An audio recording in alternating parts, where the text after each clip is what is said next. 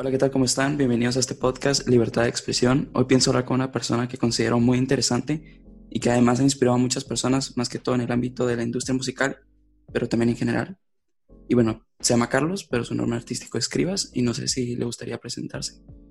Ah, dale, mucho gusto estar aquí presente y vamos a esta conversación ahí bien interesante, a ver si a ustedes les gusta también. Vamos allá. Bueno, eh, una de las primeras preguntas que tenía era preguntarle cómo usted decidió meterse a todo esto, porque entiendo que usted al principio quería ser cantante y después ya se volvió productor musical.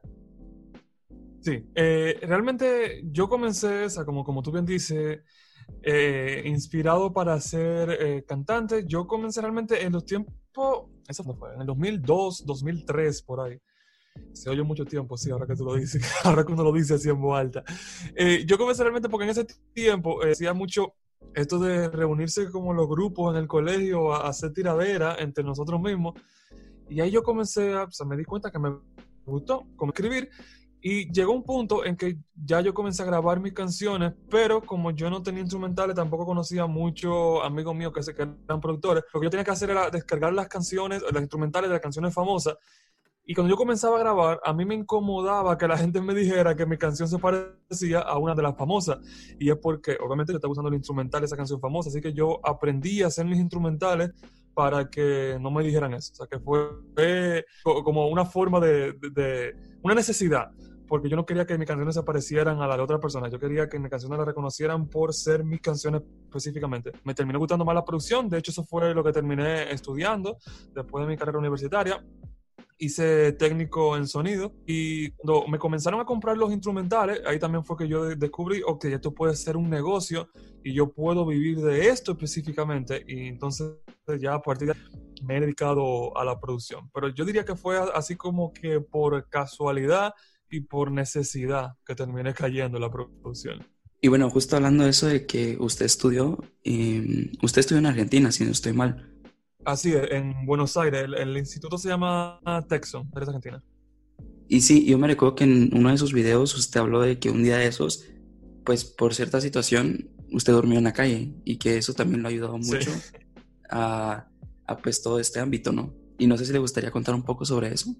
Si se supone que yo desde hace muchísimo tiempo yo he dicho eso de que cada vez que tuve uno de esos artistas o uno de esos actores famosos tienen como que esa historia, bueno, no todos, pero sí hay muchos de ellos que tienen esa historia un poco trágica, que no, que se fue de la ciudad, hizo, por ejemplo, La Roca, me acuerdo que dijo una historia como que se fue a la ciudad, no, sé si fue cuando llegó a, California, pero que solamente tenía 7 dólares en el bolsillo. Eh, y a partir de ahí, creo. Ajá, era, era algo así. Eh, también tú tienes, por ejemplo, el de Sylvester Stallone, que él tuvo que, que sí, que vivía en la calle, hizo incluso películas porno para poder salir. Yo tampoco sé si estos son historias de que súper reales, pero son por lo menos lo que se cuentan en internet, que tú lo ves en los posts así de Instagram, que tuvo que vender a su perro también. Y tan como que toda esa historia. Y yo decía, realmente a mí nunca me ha ido así de que súper mal. Eh, mi familia lo ha hecho bien conmigo, tampoco tengo que familia. Y yo he vivido una vida relativamente bien, o sea, relativamente cómoda. Tampoco es que yo he, sido millonario, pero tampoco estaba en la necesidad. Y como que a mí siempre me, causaba como eso, e, e, e, era como un chiste interno. Yo decía, wow, si yo tuviera una historia como esa. Y yo conté en YouTube, conté esa historia, porque a, mí me sorprende, incluso yo recordando eso, como una situación para una persona puede ser lo peor del mundo, pero la misma situación para otra persona, depende de cómo tú lo veas, puede ser algo incluso que te impulse. Y hay una frase que a mí me encanta muchísimo, que como que resume la idea, y es, e, el mismo agua caliente que enfría a un huevo también ablanda una papa. No es la situación como tal, sino de qué tú estás hecho. Y en ese día fue porque tuve un problema con la persona donde yo vivía, pues yo rentaba una habitación y ya yo no aguantaba más y tuve que irme de la casa. Pero a mí me dio ese arranque de rebeldía como a las 2 de la mañana y yo hice mi maleta, me fui y terminé, pero el hotel no, no recibía personas hasta las una de la tarde del otro día y yo no tenía dónde ir. O sea, yo, yo en ese momento yo estaba en un país que yo, yo no tenía saldo en el celular eh, no tenía internet, o sea, que no tenía a quién hablarle ni cómo hablarle. Y nada, yo agarré mi maleta y me senté ahí en la acera del frente del hotel y ahí pasé la noche. Yo sé que eso no es algo que, o sea, tú solo cuentas muchas personas y han pasado muchísimo más grave de ahí, no le quito eh, eso a nadie, pero por lo menos para mí fue algo grave en el momento. Y en vez de para mí ser algo como que ya, o sea, yo pensaba que la vida se me acabó y todo eso, yo, yo estaba riéndome en el contexto como que, diablo, por fin tengo esa historia que, que yo decía que eso, esos artistas famosos tienen y la voy a contar cuando yo sea famoso. O sea, para que tú veas cómo, que no es lo que te pase, es como, como tú ves la vida y algo que es malo para ti puede realmente servir como gasolina para tú ir más para adelante o, o incluso eso que te consideras mal en un momento te puede moldear en el futuro para tú ser mejor persona. Así que no vea las cosas malas como un fracaso, sino como un aprendizaje sacar de ahí para sacarle más provecho en un futuro. Y yo en general he sido así y creo que eso me ha ayudado en mi carrera musical poder llegar, yo he llegado, que tampoco soy el productor más famoso del mundo, nada, pero puedo vivir perfectamente de la música, que era lo que yo quería desde un principio. Por eso, por eso no es mala no verla como problema, sino como enseñanza para sacarle provecho. Porque hay veces que una situación mala para ti puede ser una oportunidad para tú incluso armar un negocio de eso y vivir perfectamente de lo que tú quieras. Así que esa es la enseñanza. Sí, tener una, una perspectiva distinta o cambiarle la forma de ver a una situación. Y bueno, eh, justo hablando de, de, lo de la educación y todo eso, usted en varios videos también ha mencionado de que no es tanto los materiales que la persona tenga, sino el conocimiento como tal para hacer música, para, para muchas actividades. Y bueno, no sé si le gustaría platicar por qué es que usted tiene esta postura. Ok, mira, lo que pasa es que la gente suele mucho más peso del debido a los equipos y no tanto a la, al aprendizaje que tú tienes. Y es cierto que un equipo de 10 mil dólares suena mejor que uno de 100 dólares. Es una realidad y nadie te puede negar eso. Pero la calidad final de, tu canción, de tu canción, depende mucho más de los conocimientos que tú tengas que del equipo, aunque el equipo eh, caro suene mejor. Y es que hoy en día, óyeme, con 100 dólares tú te puedes armar un estudio que tiene una calidad muy buena, aunque, aunque no sea la calidad gama tiene una calidad excelente. Tú puedes hacer tus canciones e incluso llegar a lanzarla a nivel profesional si tú sabes hacerlo. Eh, poniéndote un, ejemplo, sacándole un poquito la producción, a un, a un, por ejemplo, a un corredor a ser profesional, tú le das un Honda Civic y lo pones a competir contra una persona que quizá no sabe manejar mucho, pero le da un Ferrari. Es probable que el que sí sabe manejar, que es conductor profesional, le gane con el Honda Civic al Ferrari porque sabe utilizarlo. Hay una persona que se llama Luis Ramos, que él hizo una analogía que a mí me encantó la forma en que él lo puso. No sé si es de, de él o él la sacado de algún lugar, pero yo se lo escuché a, a él, a Luis Ramos. Y la forma en que él lo puso es, digamos que tú estás como viendo una revista, por ejemplo, y tú ves un lugar que es el paraíso y tú quieres llegar ahí. Así que tú inviertes todo el día en el mejor carro. Tú, ese carro es para tú llegar lo más rápido posible a ese paraíso y después tú que tienes el carro quieres llegar, pero tú no sabes cómo llegar ahí. Tú tienes el mejor carro, pero no sabes cómo llegar. Por otro lado, si tú te hubieras comprado, por ejemplo, tú ves el paraíso te compras un GPS para tú llegar ahí, te dice, ok, la forma de llegar es aquí.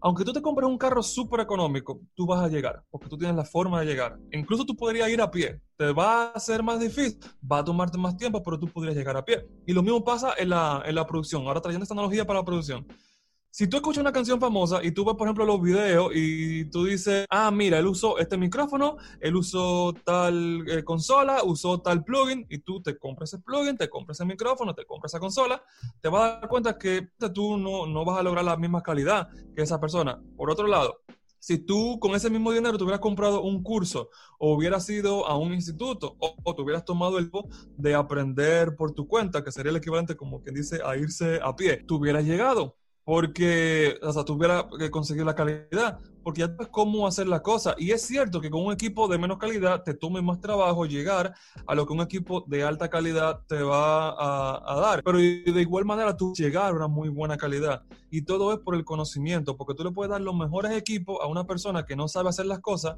y no lo va a hacer tan bien. Pero sin embargo, tú le das a alguien en el área, le das los peores equipos y te va a sacar algo muy interesante. Incluso puede ser que algo muy bueno. Y la mejor prueba puede ser ahora durante la cuarentena que hay muchos que se están grabando desde su casa y están sacando canciones. Y tú puedes ver que desde su casa, con los mismos equipos que probablemente tenemos tú, yo y, más seguidores que escuchando, probablemente con esos mismos equipos están sacando cosas profesionales que, que, tú estás escuchando hoy en día y te diciendo, wow, yo quisiera sonar así. Porque el asunto es saber hacerlo, los equipos que tú estás utilizando. Y la gente le da demasiada importancia a los equipos, pero no se preocupa tanto, o por lo menos con la misma intensidad de la educación, que es lo que más eh, va a influir en el sonido final que tú vas a tener. Sí, claro, o sea, quiera que no, un gran ejemplo podría ser lo de Billie Eilish, que tiene su propio estudio en casa y ganó Grammys, si es posible. Y de una yo conté eso, de hecho, en un video. Fueron personas que, no, pero que Billie Eilish lo, lo mezclaron en un estudio profesional, aunque ellos hicieron. Tú, o sea, la gente de una vez busca. De hecho, pueden entrar al video que, que yo que yo dije hablando de eso. Y de una vez entraron muchísimas personas diciendo que no, que lo que pasa es que lo mezclaron en un estudio profesional y no es lo mismo. Óyeme, lo grabaron en su habitación, pero de una vez la, quiere, la gente quiere inclinarlo a que, fue, que, que suena bien porque lo mezclaron en un estudio profesional. Lo es una persona que sabe muy bien de lo que está haciendo y claro, influye que haya sido un estudio profesional, pero el sonido salió de una habitación, entonces no le quiten el mérito a personas, eh, en, este caso Phineas y Billy, eh, hicieron las cosas bien desde el principio porque sabían hacerlas, más que porque utilizaron los últimos equipos, habitaciones súper tratadas, era que sabían hacerlas. Así que si tú sabes hacer las cosas, lo puedes hacer de tu habitación. De hecho, mira, hoy en día tú puedes ver aquí esa, bueno, para la persona en video, aquí yo estoy enseñando que yo estoy en la sala de mi casa. Y atrás, atrás de mí está el mueble de la sala. Aquí al lado está la cocina. Yo simplemente tengo una pared aquí en, mi casa, la computadora. Y aquí yo trabajo, trabajo con audífonos, de hecho. Y estoy trabajando con artistas incluso dentro de la industria hoy en día, trabajando de mi casa. O sea que sí se, pero la gente tiene que enfocarse más en el aprendizaje y no tanto en los equipos. Que cuando tenga la posibilidad, claro que sí, invierte en equipo, pero que no sea eh, con la idea de que tengo que tener los mejores equipos, si no, no me va a salir bien, sino que invierte en tu educación, ya sea dinero si puedes hacerlo, porque tampoco hay que te endeudes si, si, no, si no hay necesidad, porque hay mucha información disponible online, pero si puedes hacerlo, los cursos te pueden ayudar muchísimo y si no puedes invertir ese dinero, pues cuenta, tú puedes ver videos en YouTube, tú puedes buscarte algunos libros que te enseñen de eso. Eh, o revistas incluso, pero invierte tiempo o dinero en educación. y tú vas a ver cómo vas a mejorar muchísimo más que comprándote equipo. Sí, cabal. Y bueno, justo hablando de eso, em, mencionó que ha trabajado con artistas dentro de la industria. Y no sé si le gustaría hablar un poco de sus experiencias con, por ejemplo, Nicky Jam, Arcángel, y no sé si ha participado con algún otro artista conocido mundialmente. Hay algunos artistas más que yo no puedo mencionar todavía porque no han salido las canciones, pero así sí puedo decir a Nicky Jam, Jay Álvarez y Arcángel.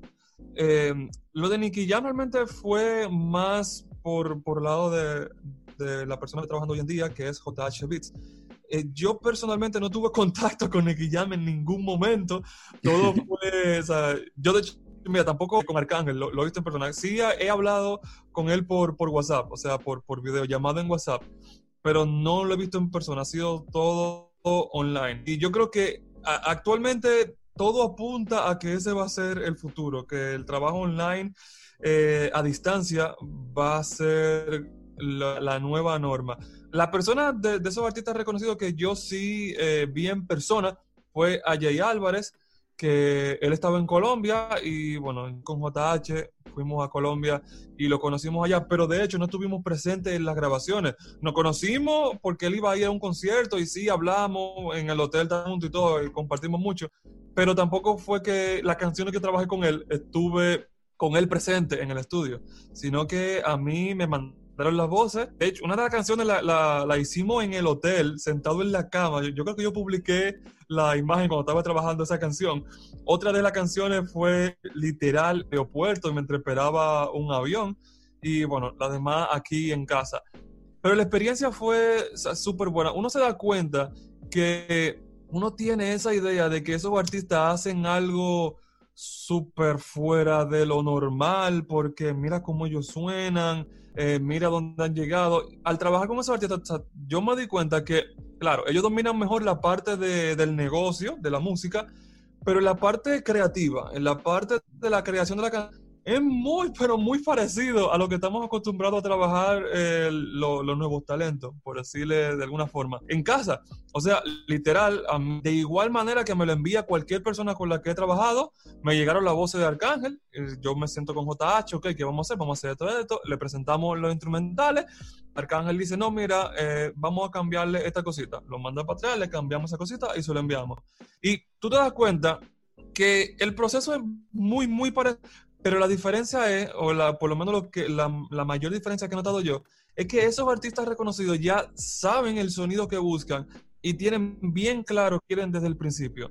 Entonces es incluso muchísimo más fácil trabajar con esos artistas que trabajar con nuevos talentos. Que tú te, tú te pensarías que más incómodo, que, bueno, son más exigentes, que tienen más peso, más estrés, pero es más fácil trabajar con ellos porque desde un principio te pueden decir, mira, yo quiero esto, esto, esto, y tú vas a hacer esto, eso. Tú haces eso, eso y eso, se lo entrega, perfecto, aprobado. Vamos, con, con una canción, hacer con Arcángel me toma menos tiempo una canción con un, con un artista eh, con un nuevo talento, porque el nuevo talento suele ser un poquito más inseguro, no suele eh, tener bien claro el norte que, quiere y bueno, esa inseguridad hace que quiera cambiar más cosas. Eh, hay veces que es que no confían en su propio talento y aunque tú le digas como productor, oye, me está muy bien, todavía están como que, mm, no, vamos a cambiar esto, ven, esa inseguridad hace que muy probable sea la razón por la que no estén haciendo cosas más interesantes o sacando más canciones, porque su propia inseguridad juega en contra de ellos. Y yo diría como que es un aprendizaje que, que todo nuevo talento debería llevar, que tienen que ser más seguros de su trabajo, confiar más en lo, en lo que están haciendo y le va a ser más fácil hacer las canciones y van a poder sacar contenido rápido y a sus fanáticos les va a gustar muchísimo porque van a tener más contenido y mejor de, de ustedes. Y bueno, justo hablando de lo que estaba mencionando ahorita, de la inseguridad como tal, también existe el como que perfeccionismo, en el sentido de que cuesta mucho sacar un, un trabajo, por ejemplo, y, y, siempre se siente como la sensación de cambiarle algo más. No sé qué consejo le podría dar a esas personas que por no sentirse aptos para mostrar algún proyecto, prácticamente no lo entregan, lo dejan para después. Sí, mira, eh, hay algo interesante que pasa y es que mientras más tú sabes sobre un tema específico, en este caso, mientras más tú sabes de producción, tú también sabes más lo que no sabes. O sea, tú eres más consciente de las lagunas que tú tienes. Tú, mientras más tú sabes de producción, tú eres más consciente de las cosas que tú podrías estar fallando. Y eso hace que tú te vuelvas un poquito, por poner una palabra, más acomplejado de tu trabajo. A esto le llaman el síndrome eh, del impostor. Y es que mientras más tú sabes sobre un tema, tú piensas que sabes menos porque tú sabes las cosas que no sabes. Entonces, eso es una batalla que las personas van a tener de por vida. Y hay un mantra que yo llevo en mi mente siempre, que de hecho lo repito mucho en mis videos, y es mejor hecho que perfecto. Y Matt Diabela, un youtuber que habla sobre, sobre minimalismo, él, él también lo dijo, eh, que, me encantó, que lo dijo creo que fue en su último video, por, lo menos el momento en haciendo esta, esta conversación. Eh, no persigas tanto la perfección porque no es tan perfecta como tú crees que es. Porque Primero, la perfección no existe. Tú puedes pensar que lo que tú hiciste hoy, eh, tú duras un año trabajándolo y cuando tú dices, ok, ya, ahora sí está perfecto, déjame sacarlo. Tú lo dos semanas después o un mes después y tú vas a decir, diablo, loco, yo debía arreglar esto, mira, yo debía hacer esto diferente. Y eso es bueno. Que tú tengas esa sensación quiere decir que tú estás creciendo. Si tú sacas algo hoy y tú un año después dices, wow, ese fue mi mejor trabajo, quiere decir que en ese año tú no creciste. Así que es muy bien que es muy bueno que tú tengas esa sensación que, que tú lo pudiste haber hecho mejor, pero eso no quiere decir que eso que tú hiciste es malo. Y si tú tienes siempre esa, esa persona, esa, esa idea de que no, que tiene que ser perfecto, es muy probable que tú no saques contenido o que saques muy poco. Así que eh, a mí me gusta sacarlo, y tampoco esto es una excusa para ser mediocre, no. Tú haces el contenido lo mejor que tú puedas hasta el momento en que tú lo estás haciendo y simplemente lo publicas. Ya tú en el próximo contenido, si tú descubriste un error en ese, lo haces mejor en el próximo, pero no te quedes parado eh, arreglando el mismo, el mismo, el mismo, porque entonces tú no usar, tú te vas a quedar... Eh, un mes entero para sacar un instrumental. Sin embargo, saca 5, saca 10, saca 20, 30 instrumentales en ese y cada instrumental tú lo vas haciendo mejor que el anterior. Y mientras tanto tú tienes 30 instrumentales eh, afuera. En el caso que sean canciones, tú vas a tener 30 canciones fuera y cada una mejor que la, que la anterior. Porque también hay muchas veces que esas cosas que nosotros estamos viendo como malas eh, son complejos, que realmente no están ahí, no está ese problema. A mí mucho que a veces me dicen, eh, escucha esta canción y dame tu opinión. De vez en cuando yo escucho una y yo le digo eh, tal cosa, tal cosa. Y me doy cuenta que como que tienen ese complejo de que, ay, que yo pensaba que no era muy buena. Y son instrumentales como digo, wow, si yo pudiera hacer eso eh, como él lo hizo. Y pero todavía esa persona no ha lanzado un instrumental porque se siente acomplejado de que no son muy buenos.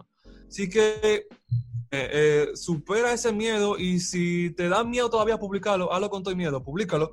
Y tú te vas a dar cuenta que la mayoría de las veces es complejo lo que tú tienes. Y no es que realmente tú estás haciendo un mal trabajo, sino que simplemente tú tienes miedo a lo que la gente vaya a opinar de, de, tu, de tu producción o de tu canción, pero te digo, yo tengo ya más de 15 años trabajando eso y todavía yo con cada canción que hago, con cada producción que hago, tengo la misma sensación de que si la sigo trabajando me va a quedar mejor. Y es una pelea que yo mismo tengo el día de hoy, de, ok, ya me suena bien, ya funciona, esto es lo mejor que yo puedo hacer, por lo menos el momento en que estoy trabajando esto, y el siguiente lo haré mejor. Pero esta yo tengo que sacarla. Y hay gente que dice eh, que una canción nunca está terminada, sino que llegó la fecha de entrega. Y es verdad, así que ponte una fecha, la canción tiene que estar terminada para esa fecha y cuando llegue esa fecha, eso fue lo mejor que tú pudiste hacer para esa fecha. Sácalo y sigue por la siguiente. Sí, bueno, o sea, y también está, lo, que usted dice, también se extrapolar en, en otros ámbitos. Por ejemplo, eh, justo habla sobre un video de Tona que por lo menos a mí me inspiró para comenzar a subir este podcast. Y por ejemplo, yo escucho mi podcast, el primero que hice, y me da hasta pena escucharlo ahorita, porque pues he cambiado ciertas cosas. Por lo menos ya edito un poco. y... Sí, a mí, me pasa lo mismo. De hecho, yo me pongo a ver los videos que ahí no tan lejos. O sea, tú ves el último video mío y ves el video de hace un mes y tú te das cuenta, la diferencia incluso está de la calidad del video. Yo que soy productor musical y la diferencia se ve en la calidad del video. Pero tú ves los primeros videos de, de cuando yo volví a YouTube ahora en el 2017 y yo hasta sucio me veo en cámara porque no sabía grabar las cosas. Tú te vas más, más lejos tuve el, el, video que yo publiqué en el 2008. A mí me da vergüenza escuchar ese video, pero yo lo dejo ahí porque eso es parte de mi crecimiento y eso es normal. La gente tiene que entender que es normal sentir que te da vergüenza tú ves el video pasado, pero no, no lo elimines, déjalo ahí y que la gente vea tu crecimiento y tú mismo siéntete orgulloso de que tú comenzaste incluso con lo que tú pudiste en ese momento. O sea, por ejemplo, en, en su caso, de que puede llegar un momento en donde pasen dos meses y lo que está produciendo ahorita sea igual a lo que estaba produciendo hace dos meses. La misma calidad, por llamarlo de alguna manera. Como qué consejo le haría a esas personas que tienen como que ese bloqueo, como que ya sienten que no pueden hacer más, cuando sí se puede.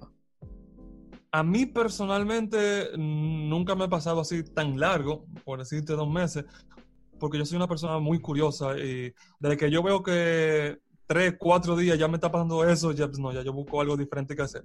Y la forma en que yo personalmente me he dado que me ha funcionado, que es lo que yo le recomiendo a las personas para, ver si le funciona, es que cuando tú sientas que todo te está sonando igual o que no te está saliendo lo que tú quieres que te salga, deja de intentarlo, es lo primero, porque mientras más tú forces, como que más, más te hunde en ese, en ese mismo bloqueo. Lo primero, deja de intentarlo y comienza a hacer algo completamente distinto a lo que tú estás haciendo. Y porque muchas veces, Mira, y podemos, podemos ponerlo con, con, un ejemplo. No sé si a ti te ha pasado que tú estás hablando con una persona y tú quieres decirle algo y de repente ¿cómo encuentras la palabra para decirlo y tú te quedas como que, espérate, espérate, que lo tengo en la punta de la lengua, ¿cómo es, cómo es, cómo es? Eh, ah, y dura un rato y no te acuerdas de lo que tú querías, decir. Sin embargo, sí, sí, eso le pasa, le pasa a mucha gente. Sin embargo, cuando tú cambias la conversación porque simplemente no te acuerdas, al rato tú vuelves, ah, y se lo dices. Eso, eso pasa. Y es porque mientras más tú, y yo leí una vez que eso es incluso eh, el cerebro intentando ayudarte. Pasa que el cerebro pensó que ya tenía la respuesta. Te dice, no, mira, es esto, es esto, es esto lo que tú quieres, aunque tú sabes que no es lo que tú quieres en el momento. Entonces tú te bloqueas. Y tú sigues y sigues y sigues intentando y te sigue bloqueando. Entonces, cuando tú sales de ahí, el cerebro como que se calma y ya tú puedes pensar claramente de nuevo. Entonces, cuando te pasas la producción, es básicamente esa misma idea tú estás intentando hacer un instrumental y te sale lo mismo que el anterior. Intenta hacer otro y te sale lo mismo que el anterior. Entonces, deja de hacerlo y, por ejemplo, hacer reggaetón, comienza a escuchar una música completamente diferente. Comienza a escuchar música electrónica, comienza a escuchar metal, comienza a escuchar rock, comienza a escuchar jazz, lo que sea, diferente. Algo que no sea eso, eso que tú haces. Y eso va a hacer que quizá tú escuchando un jazz, eh, tú escuchas un acorde antes, tú buscas en internet, ok, ese acorde, está el acorde, mira, yo nunca he hecho un instrumental con ese acorde, déjame ver.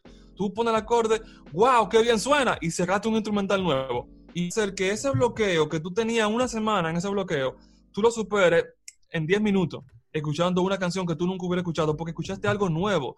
Este algo nuevo eh, despertó tu curiosidad otra vez y te salió algo interesante. Entonces, por eso te digo que a mí es muy, yo no recuerdo que me haya pasado de que por dos meses yo sin hacer nada o, bloqueado, porque desde que yo siento que ya han pasado tres, cuatro días que, que no me sale nada, yo me pongo a hacer otra cosa. Por ejemplo, en mi caso, yo, yo, te más cosas, en verdad. Eh, si yo siento que los instrumentales no me están saliendo bien, pues me enfoco en hacer videos para YouTube. Si yo siento como que estoy cansado de los videos de YouTube, que ya lo estoy haciendo casi por compromiso, pues me pongo a, hacer un curso, a, redactar lo que yo voy a hacer en el curso. Si me siento error con eso, me pongo entonces a Instagram y, me pongo a, hacer actividades seguidores de Instagram. El asunto es hacer algo diferente que te despierte la curiosidad de nuevo. Y también otra cosa que yo puedo hacer, que, que, le puedo decir a usted, es que se pongan limitantes. Y esas limitantes también va a hacer que tu creatividad suba. Por ejemplo, tú te pones un reto y tú dices, el siguiente instrumental solamente utilizando sonido de Nexus. Y el hecho de tú ponerte esa limitante va a hacer que tú tengas que forzarte más a seguir ese sonido y tú vas a descubrir cosas que tú no hubieras descubierto por simplemente hacerlo como tú siempre lo haces.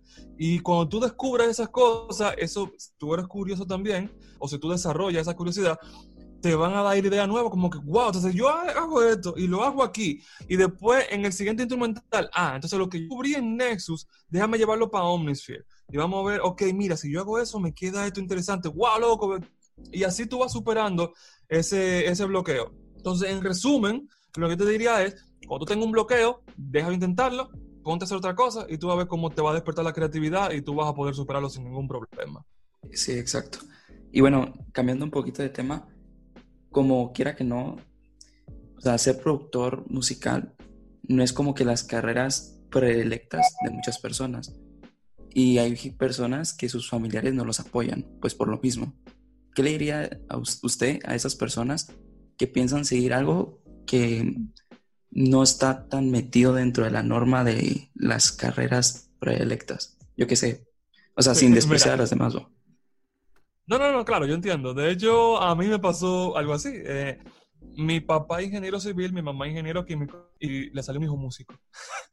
Entonces, Sí, o sea, yo entiendo. Y, algo que tienen que entender eh, las personas que, de hecho, lo que están ahora en edad de ya entrar a la universidad o ya decidir qué es lo que van a hacer con el resto de su vida, es que si su papá se niega a que tú seas músico, por lo menos en la mayoría de los casos, de todos, eh, en la mayoría de los casos no hacen por, por hacerte una maldad, sino porque quieren que, que te vaya bien en la vida.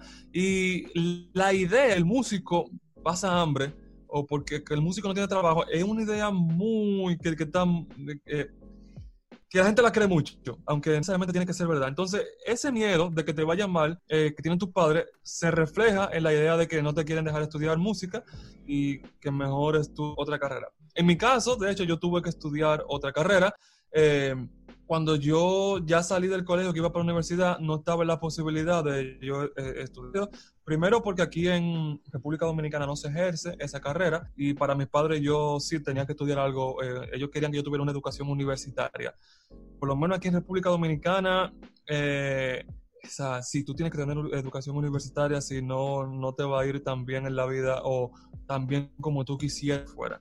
Así que la mayoría de personas siempre, dentro de lo posible, busca tener una educación universitaria. No sé cómo sea en, otros países. Entonces, sí, estudiar y no podían enviarme fuera. Que de hecho, cuando terminé la carrera, ya sí pudieron enviarme fuera. Ya sí fui a estudiar eh, sonido, que aquí en el país no se daba. Hoy en día sí se puede estudiar. Pero tuve que estudiar otra carrera. Ahora, si tú estás en esta situación en que tú no puedes estudiar música y tienes que estudiar otra carrera, entonces, bueno, quizás sea el, camino ideal para ti, pero óyeme, estudia tu carrera y en tu tiempo libre entonces sigue haciendo música.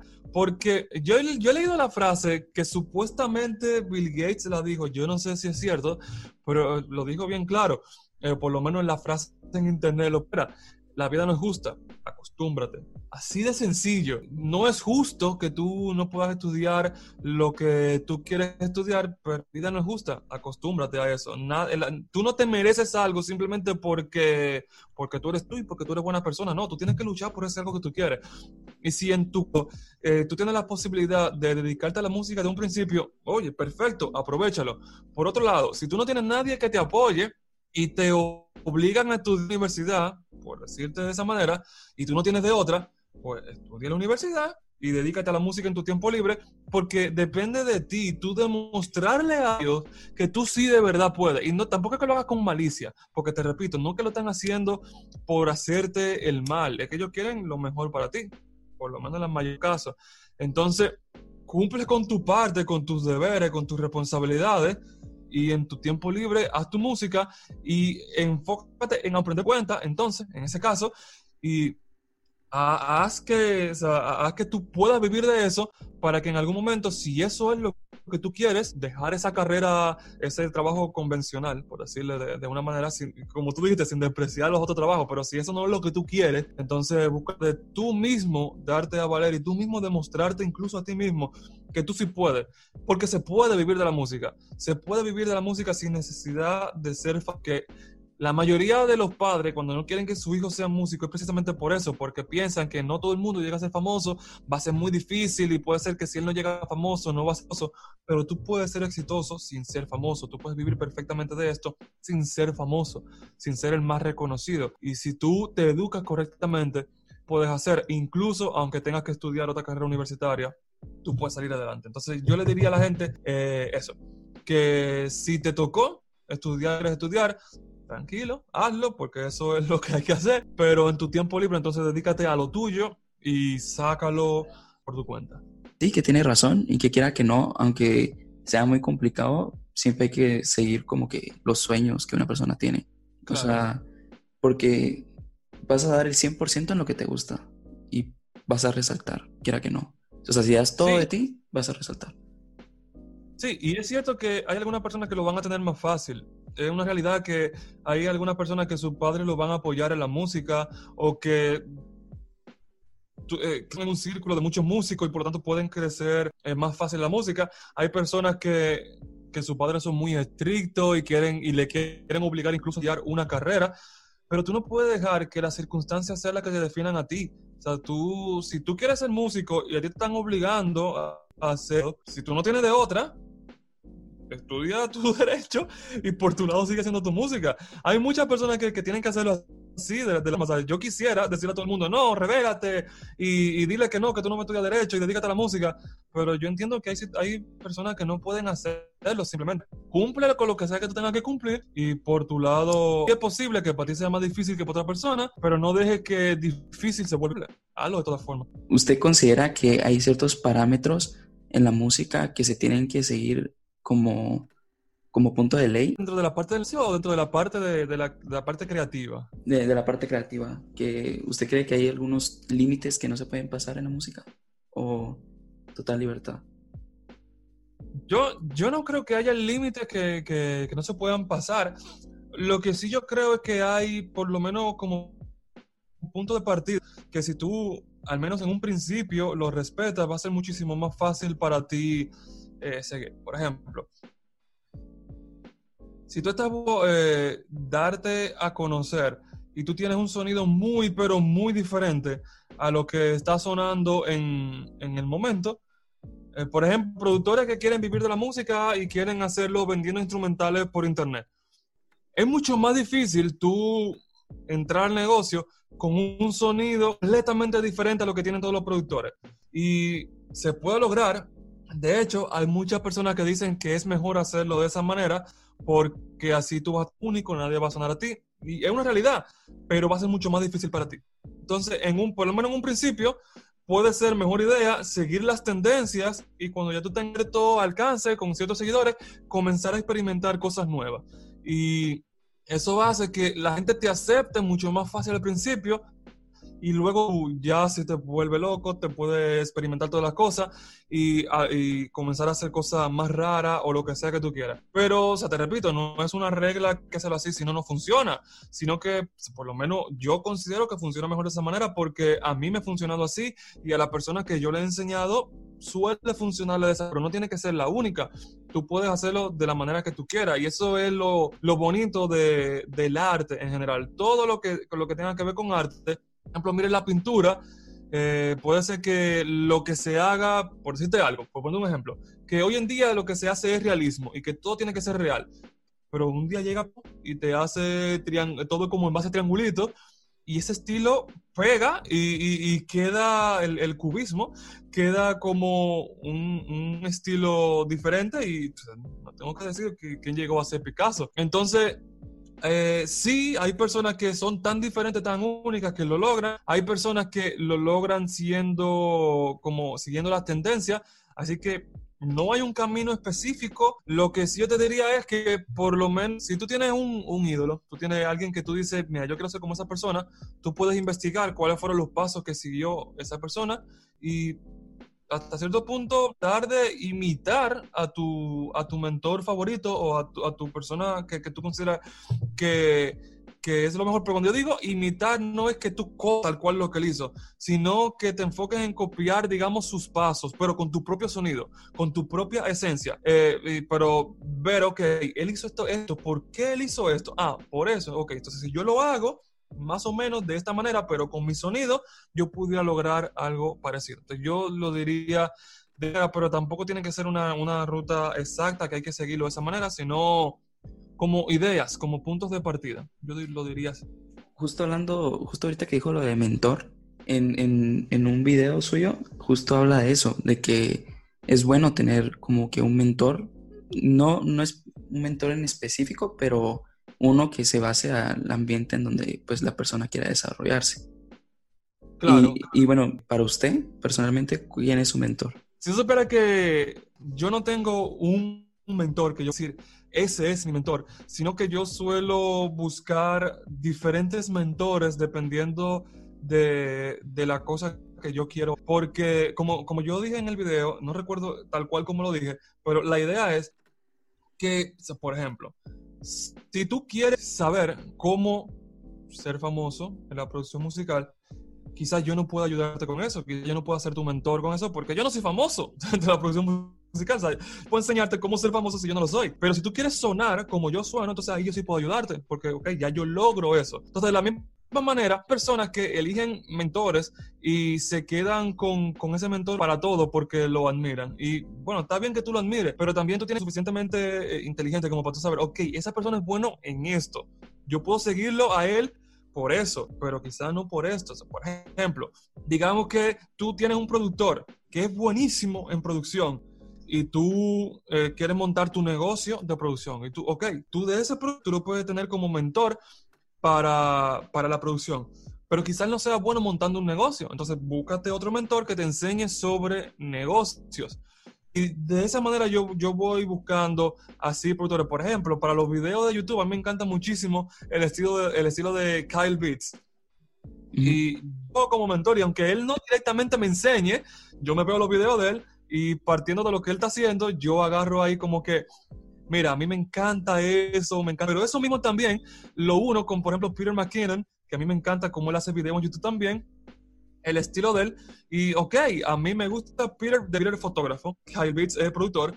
Ok, yo agarro lo de fotógrafo de Peter con lo de producción de Kyle Beats y yo voy uniendo, por ejemplo, esos mentores. Eh, por ejemplo, yo veo también videos de audioproducción de Héctor Young y me encanta también la forma en que él expresa muchas cosas. Ok, mira, a mí me encanta él también en, en esta área. Básicamente tú vas agarrando de diferentes lugares y la suma de todo eso tú haces que, obviamente con, con, tu esencia, tú haces único, y yo diría que yo me hago un mentor eh, con toda la gente eh, que, que, yo sigo. No es un mentor en específico, pero sí, por ejemplo, fotografía, en producción, ah, en producción y en los videos de productor de Kyle Beats, en mezcla hay algunos tips que lo cojo también de autoproducción, de Antian he, he agarrado algunas ideas sobre musical, que él domina la teoría mucho mejor que yo. Y así, como de esa manera, agarrando cosas específicas de cada uno y, pero, no puedo decirte un mentor, ese es mi mentor, sino que dependiendo del tema yo voy eligiendo una persona u otra, pero sí es muy importante que la gente tenga su mentor y que lo elija correctamente. Sí, y más que ahora, como también usted mencionó en el video, hay demasiada información, que quiera que no es bueno, pero también es malo, porque quiera que no, no está como que centralizado, o sea, no está ordenado, se podría decir.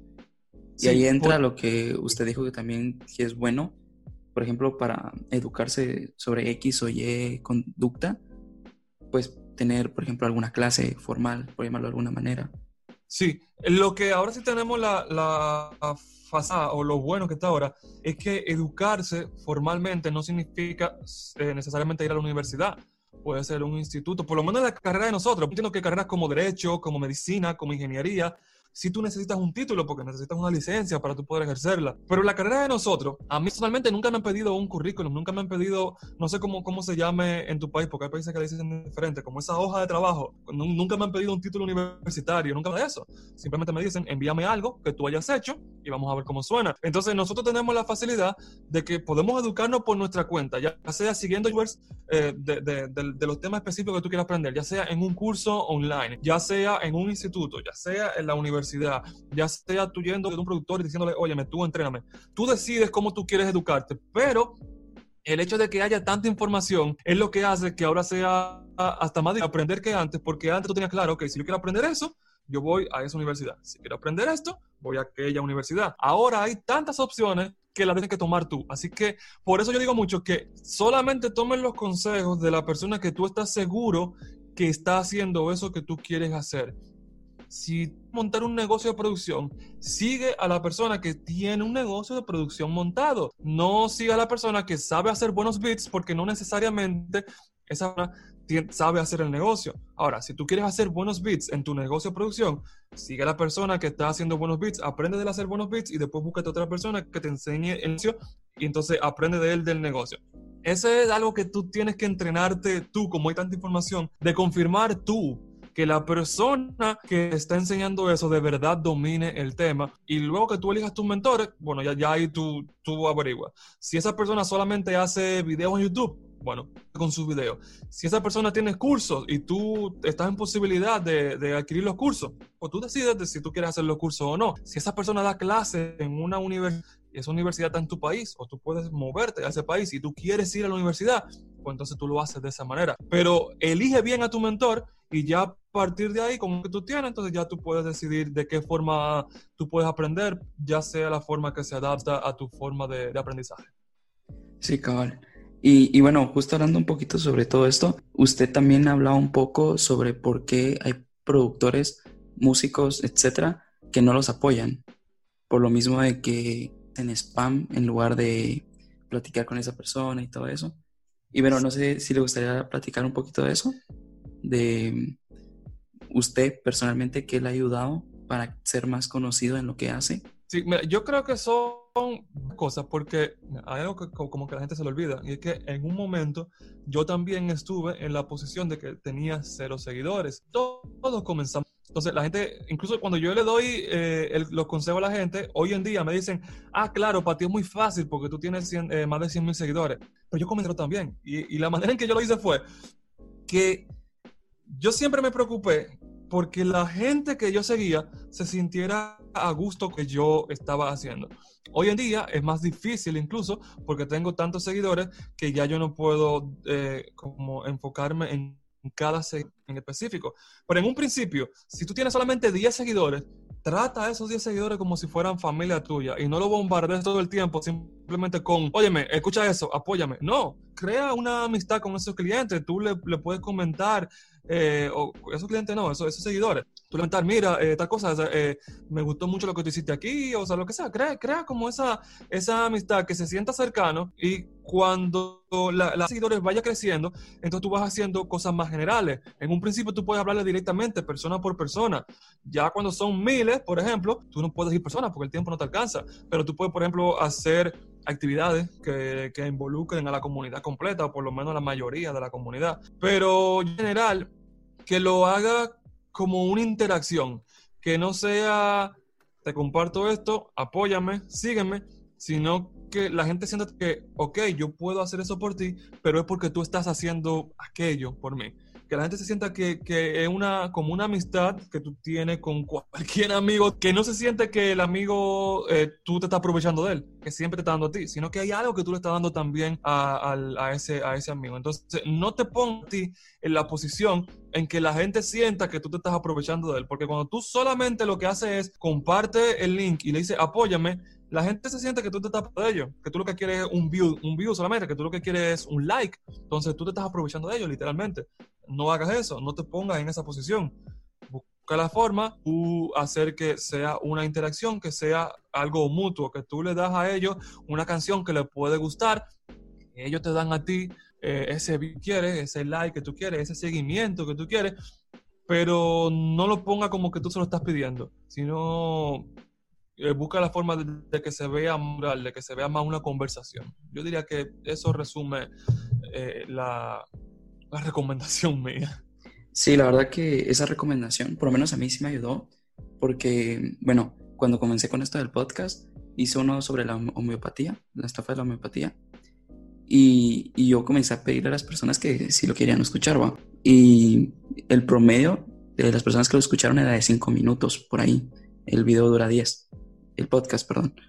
Y por ejemplo, uno donde pues interactué más y, y no lo hice de una manera tan directa, se podría decir, que fue sobre una amiga argentina. Tuvo 42 minutos de 45 de reproducción. O sea, yo siento que sí ayuda. No, claro. Y de hecho, eh, para las personas que, que están viendo aquí, cuando tú me lo dijiste a mí, fue así también, en una conversación, cuando tú querías hacer el podcast conmigo. Y te digo, o sea, te digo abiertamente que hay gente que, que me invita también, pero que lo hace así tipo, eh, eh, ven, vamos a hacer, vamos, y como que, o sea, no, eh, por, por, oye, por lo menos salúdame, por lo menos, por lo menos, no sé cómo si tu país es igual, pero por lo menos embúllame un poco, o sea, por, por, lo menos enamórame un poquito antes, antes, de, antes de tú invitarme a salir, o sea, por decirlo de una manera. Eh, y es lo mismo que pasa con los cantantes que dicen que dale like aquí. O sea, no, ¿por qué? O sea, por lo menos háblame primero. Y por eso yo te lo acepté a ti, porque me pareció algo interesante lo que tú estabas haciendo y también la manera en que tú abordaste la conversación, que no fue solamente de que, mire ese link, yo hago eso, vamos a hacerlo, sino como que tú hiciste una conversación y eso yo lo valoro muchísimo realmente. Gracias, gracias. Y sí, la verdad que ese consejo se me dio un montón, porque también me preguntaron o sea, es que de por sí no es que me escuchen muchas personas. Y supongamos en Instagram tengo creo que 30 seguidores. O sea, no me escuchan muchas personas, pero ya tuve una conversación con Carlos Tamayo, no sé si lo conoce, que también es un youtuber. No lo he escuchado, a lo que tú sigues hablando. Dale, sigue. Va también con uno que se llama Teo Olivares, que, que pues ha participado en programas de Nickelodeon y películas de Disney. Y bueno, yo siento que lo que me ayudó en todo eso, pues fue un poco de lo que usted dijo. O sea, el tener una conversación y todo. Y, y, también siento que es como, sí, o sea, platicar, que quiera que no es como la intención a la larga.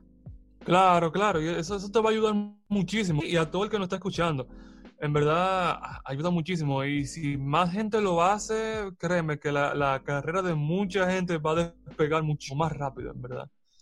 Sí, la verdad que sí.